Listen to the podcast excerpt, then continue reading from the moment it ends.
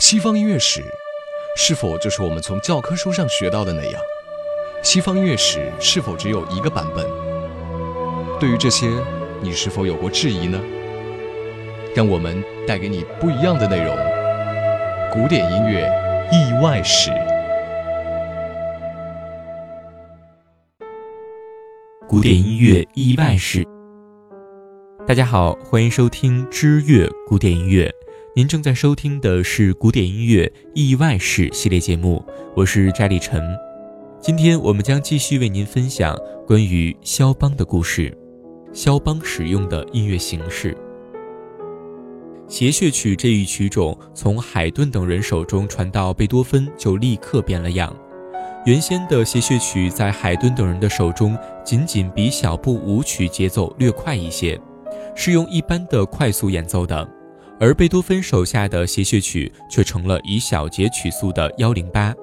在我们之前所讲述的关于贝多芬的意外史节目中，我们也为大家讲述过相关的内容。如果我们把小节曲速的幺零八换算成单个音符，协谑曲从原来的幺二零迅速就升级成了三三零。任何一个指挥家都不可能一分钟内挥动指挥棒三百三十次，所以大家都是按照小节来指挥的。这样一来，贝多芬的协谑曲几乎成为了一拍子的音乐，其中塞满了三连音。肖邦使用的正是这种高速的以小节为单位的音乐。它与贝多芬的差别在于，贝多芬塞进一小节的是三连音，而肖邦则更夸张，使用的是六连音去填充。这种旧瓶装新酒的方式，很显然，贝多芬创作出来的旧瓶被肖邦用六连音的新酒所填充了。肖邦的两侧练习曲集以及前奏曲集的创意，就是来自于巴赫的平均律钢琴曲集。巴赫的这部著名曲集从易到难，应有尽有，并且适用于任何的调性。如果认真的练习此曲集，自然会有很大的精进。巴赫本人也做了明确的注释，肖邦也用了这样的方法，像巴赫那样创作了共四十八首练习曲，从易到难，应有尽有。当然，他是用自己的音乐语法写成的。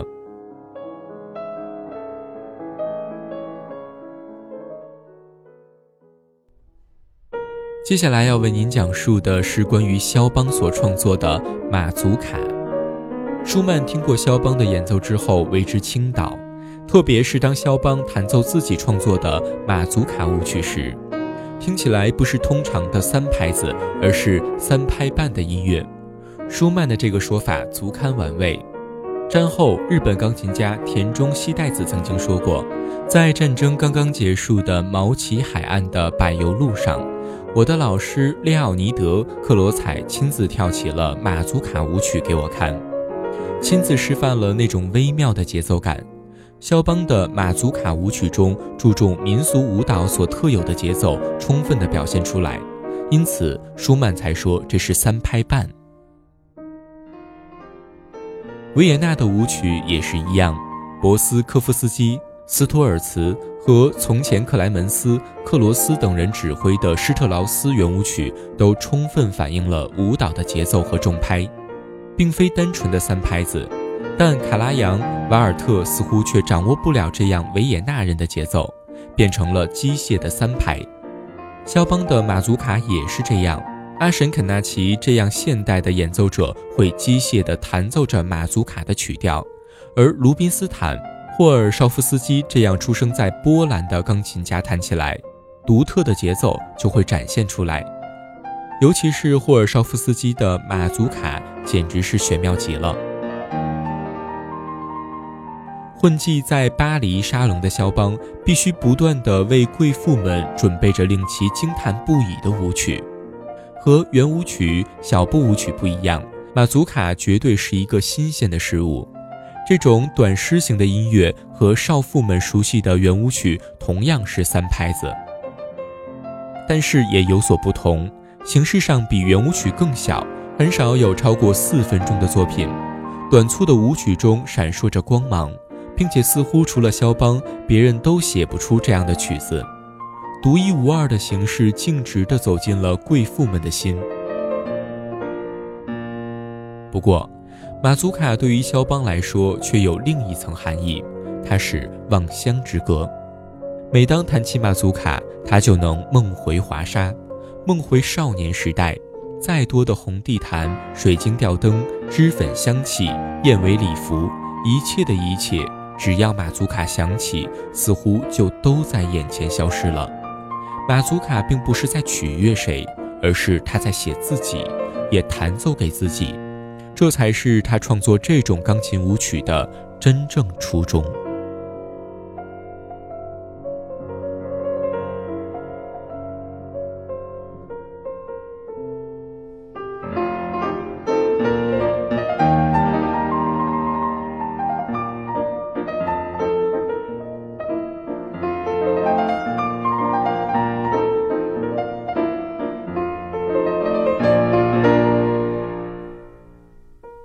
接下来我们要谈到的是，大多数的爱乐者们都对肖邦所存在的一个疑惑，就是肖邦为何不写钢琴之外的作品呢？肖邦似乎就是为了钢琴才来到这个世界的，但他并非仅仅的受过钢琴教育，在华沙时，肖邦接受的可是正规的音乐教育，在少年时代他就掌握了古典管弦乐的对位法和声学知识，而且。在肖邦的时代，对于音乐家的理解可不仅仅是擅长一门乐器就能胜任的，你必须在音乐的世界里无所不能。按常理来说，肖邦一定写过管弦乐作品吧？但是他真的没有。除了钢琴作品之外，他也仅仅的写过几首乐曲，而且那些还不如说是配上钢琴部分的旋律，以及一些大提琴乐曲和长笛乐曲。为什么除了钢琴作品，肖邦就不再创作其他的呢？这个答案你需要从他的两首钢琴协奏曲中去寻找了。这两首钢琴协奏曲，如果把钢琴和管弦乐团分开来处理，有没有管弦乐团的部分其实并不重要。钢琴独奏部分是相对的非常出色，但管弦乐团的部分处理的就不敢恭维了。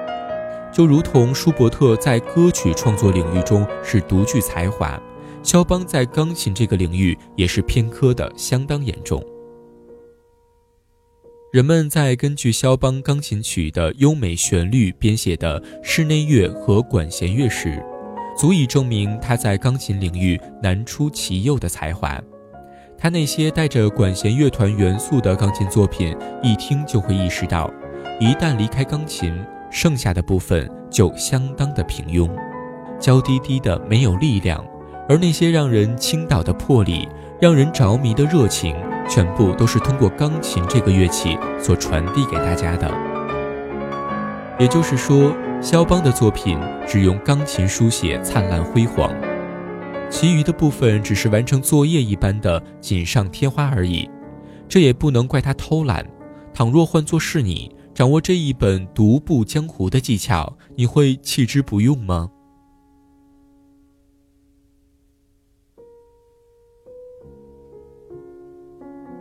好了，关于肖邦，我们就先为您分享到这里。索取本期的节目背景音乐曲单，请关注知乐古典音乐的官方微博以及微信，在那里我们提供索尼 HiRes 正版高品质音乐下载途径，索尼精选 HiRes。开启您的高品质音乐生活。感谢您的收听，我们下期节目再见。